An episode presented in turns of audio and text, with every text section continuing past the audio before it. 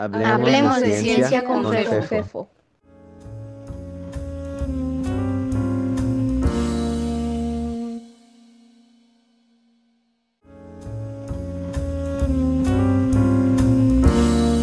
Física de partículas, episodio 11. María Elena Tejeda Yomans. Gracias por visitarnos en Hablemos de Ciencia con Fefo. Continuamos con un nuevo episodio de la serie Física de Partículas, en el que Malena Tejeda Yomans nos platica sobre sus contribuciones científicas y su forma de trabajar en el día a día.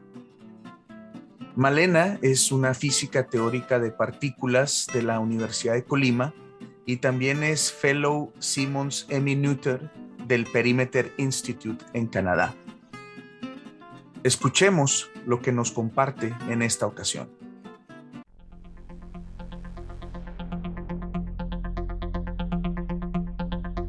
Recuerden que este espacio está abierto para sus sugerencias y peticiones.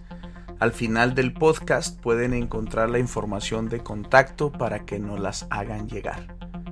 Y entonces, comencemos.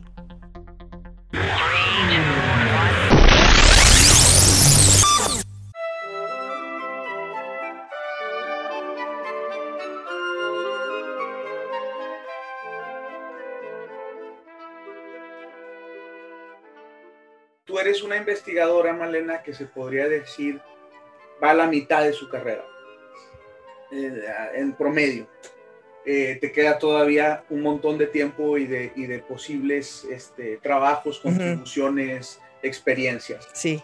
Pero ya tienes más de una década, fácil, más de una, desde que terminaste tu doctorado, quizá casi dos décadas, un poquito menos, pero por ahí, de trabajo científico. Entonces me gustaría que de, lo que has hecho hasta el momento nos dijeras cuál crees tú que o cuál consideras tú que haya sido tu contribución. Mi contribución al principio de ese, de esa, de ese camino, que, para mí fue una que siento muy mía, es una que tiene que ver con algo que sucede muy frecuentemente en la, en la física, de hecho en, muchas áreas de la ciencia, eh, que es lo siguiente, y tiene que ver con la pregunta que me hacías de las, de las teorías ¿no? dentro del área. Cuando uno quiere contestar una pregunta acerca de un fenómeno que quiere describir, uno usa modelos, uno eh, eh, hizo un poco de referencia indirecta a ellos. Tratas de contestar diciendo, ok, me voy a tratar de explicar este fenómeno con estos tres ingredientes. Y al, y al empezar a fragmentar el problema, tienes que empezar a tomar decisiones sobre el, rango de validez que va a tener tu respuesta. Resulta que ya no vas a poder contestar a la pregunta de por qué el universo es así, sino que lo vas a poder contestar en un rango de tiempo, con un rango de temperatura y con, ¿no? Y entonces cuando tomas esas decisiones que uno llamaría escoger las escalas que son relevantes a, a la respuesta, y resulta que a nivel de las teorías físicas con las que trabajamos, eso se manifiesta en las matemáticas que uno hace para contestar las preguntas. Uno tiene que empezar a usar escalas que delimitan los rangos de aplicabilidad de las respuestas.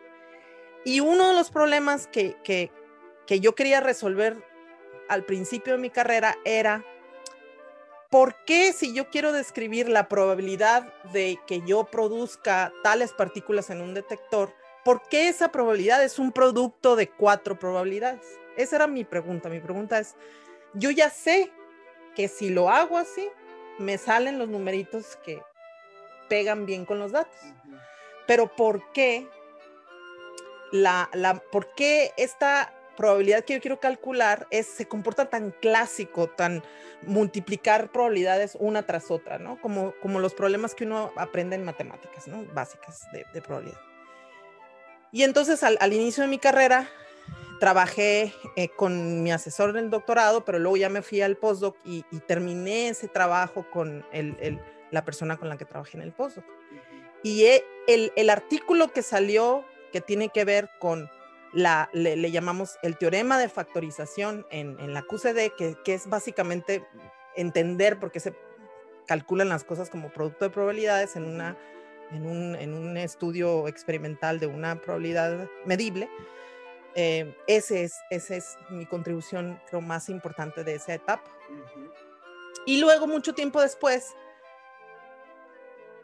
quizá es el hecho de que yo haya logrado hacer eso más, más bien sola, no con otra gente, me impulsó a entrarle a otros problemas. Creo que eso me dio como confianza en que o ideas que uno se le vienen a la mente sí realmente se pueden materializar en, en, algo útil, ¿no? mucho tiempo después, creo que eh, eh, eh, mi, mi, contribución al área es más bien en estas cosas que tienen que ver con fenomenología, en donde las ideas de la interacción fuerte permearon ahora a tratar de describir fenómenos ya no en sistemas como muy ideales, en el vacío y sin muchas cosas en el fondo ni nada, y ahora tratar de describir estas interacciones fuertes, pero en sistemas un poquito más realistas, en donde hay muchas otras partículas presentes, hay un volumen finito, hay temperatura y cosas, ¿no? Creo que, pues, digamos, si quisiera yo hablar de mis contribuciones, ah, la que más me impactó fue esa, a mí personalmente.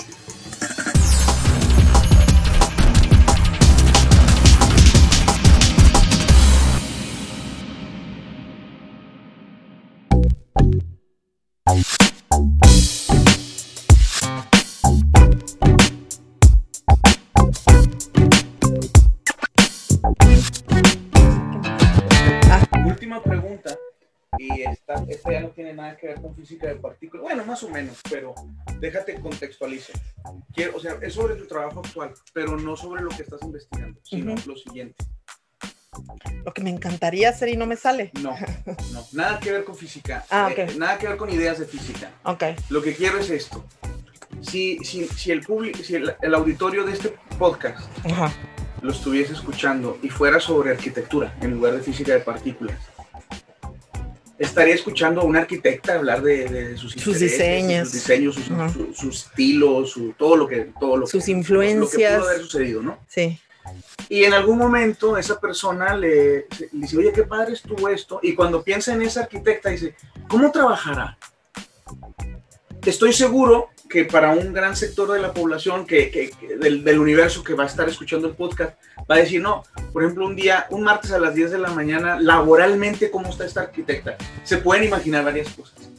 ¿Sí? Se puede imaginar que está en un despacho, eh, en una computadora haciendo diseños o dibujos, o que está Haciendo trabajando con ingenieros y albañiles en una obra o, o enseñando proyectos. O, con maquetas. Yo me las imagino así con exacto, maquetas. Exacto, exacto. Pero, pero digamos, son cosas que sí, sí, sí suceden, ¿no? Ajá. Eh, lo mismo sucedería si fuera sobre derecho, ¿no? Y abogados, abogadas. Ah, pues obviamente no saben a detalle todo, pero sí, sí tienen una idea. Quizá donde saben más es si fuera de médicos, ¿no? Y, y gente de medicina, pues porque han ido y han visto que un médico, cómo atiende a un paciente. A lo mejor les cuesta más trabajo imaginarse qué es lo que está haciendo laboralmente un médico cuando no está enfrente de un paciente, pero bueno, tienen una idea. Para un científico, una científica que empieza a hablar de que no, pues mi, mi contribución fue esta teoría de las probabilidades calcular y eso queda muy, eh, si le preguntas a la muy gente, abstracto. No, saben qué está pasando.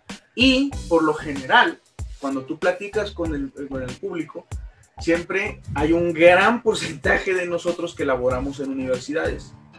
Y por lo tanto, parte de nuestra labor eh, laboral, de, de, nuestros compromisos laborales, es dar clases. Dar clases, claro. Y con eso se quedan, porque eso sí le ponen una, una imagen. Entonces, ahora lo que quiero es que tú nos describas el martes a las 11 de la mañana de cualquier semana, ¿qué está haciendo Malena cuando está laborando científicamente? Que no sea burocracia, porque es parte de nuestro trabajo, y que no sea dar clases o, dirección de tesis, etc. ¿Qué es lo que está haciendo? ¿Cómo se la puede imaginar alguien, a Malena? Primero me tienen que imaginar que necesito café en la mañana, buen café, doble, un expreso doble. Después necesito checar una cosa que se llaman los archives, que es como un, periódico es como una revista de lo que estamos haciendo todos en física de partículas, en otras áreas también, pero lo que estamos reportándonos a un cierto nivel previo a la publicación terminada y entonces funciona como una especie de Facebook de, de lo científico del área, ¿no? Y entonces también ahora eh, se, se, utiliza mucho una red social que es Twitter, también para la gente que estamos haciendo cosas en el área. Y entonces también checo mi, el Twitter de, de los contactos que tengo de la física nuclear y de la física de partículas. Porque en, en el Twitter ahora se da este fenómeno de que platicamos más eh, con hilos más o menos largos de lo que estamos haciendo en, en, tiempo real. Y entonces eso es como el comienzo de la mañana. Y luego, eh, cuando estoy trabajando en un, en un problema, necesito como eh, papel, lápiz, pizarrón, si lo tengo a la mano. Y necesito estar hablando con, con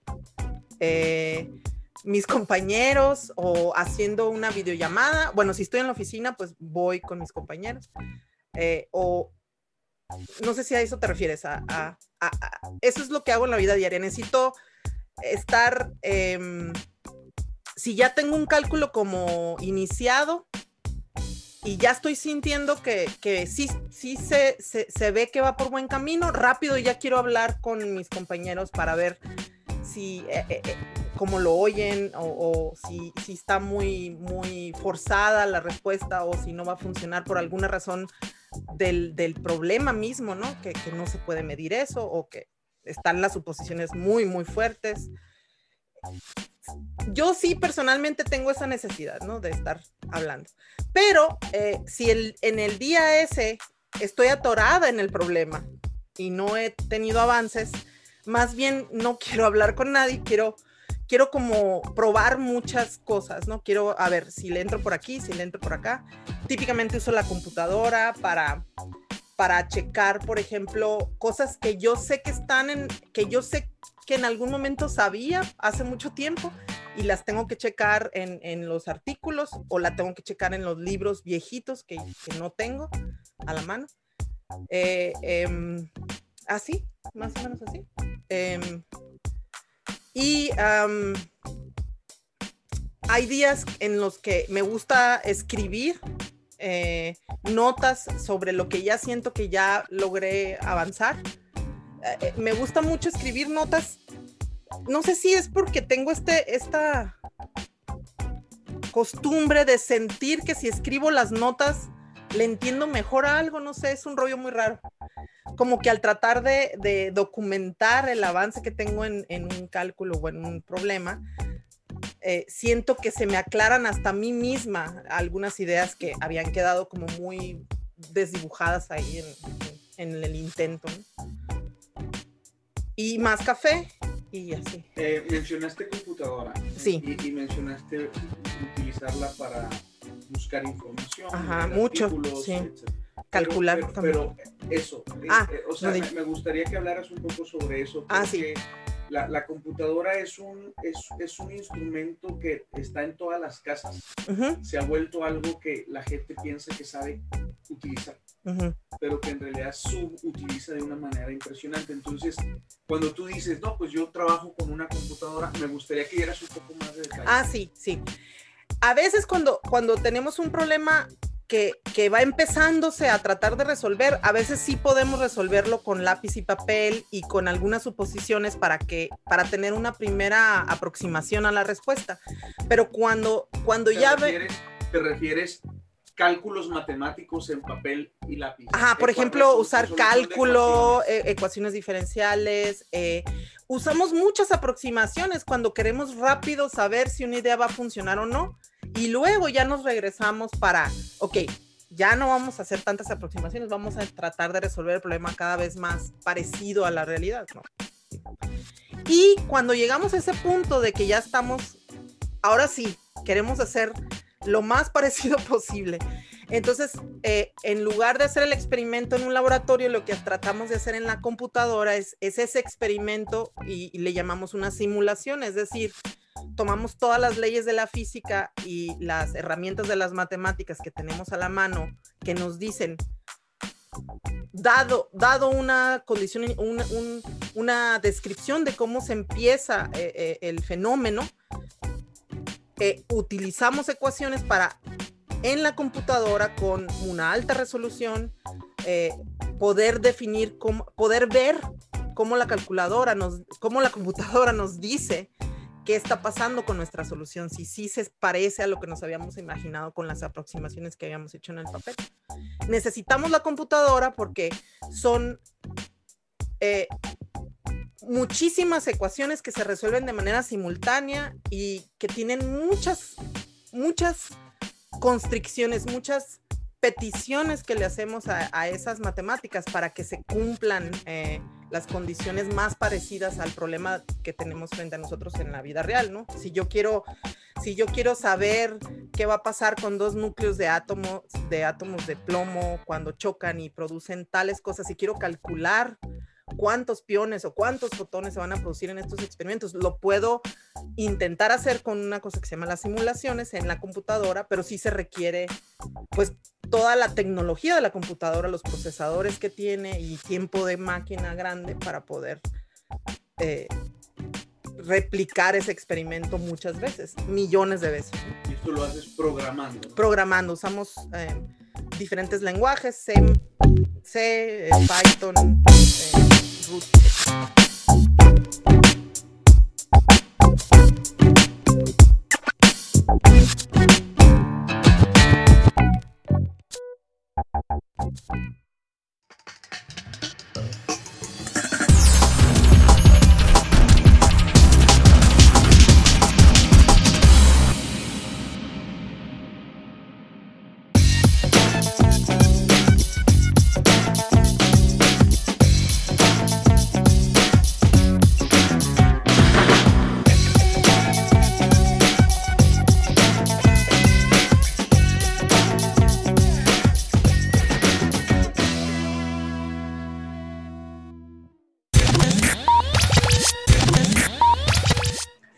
Como saben, en este espacio queremos hablar de ciencia, lo que en realidad nos permite hablar de cualquier cosa.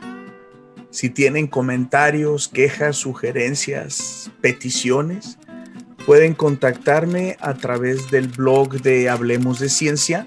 Eh, la dirección es fefino.com o envía un mensaje de correo electrónico a fefo.aranda.gmail.com.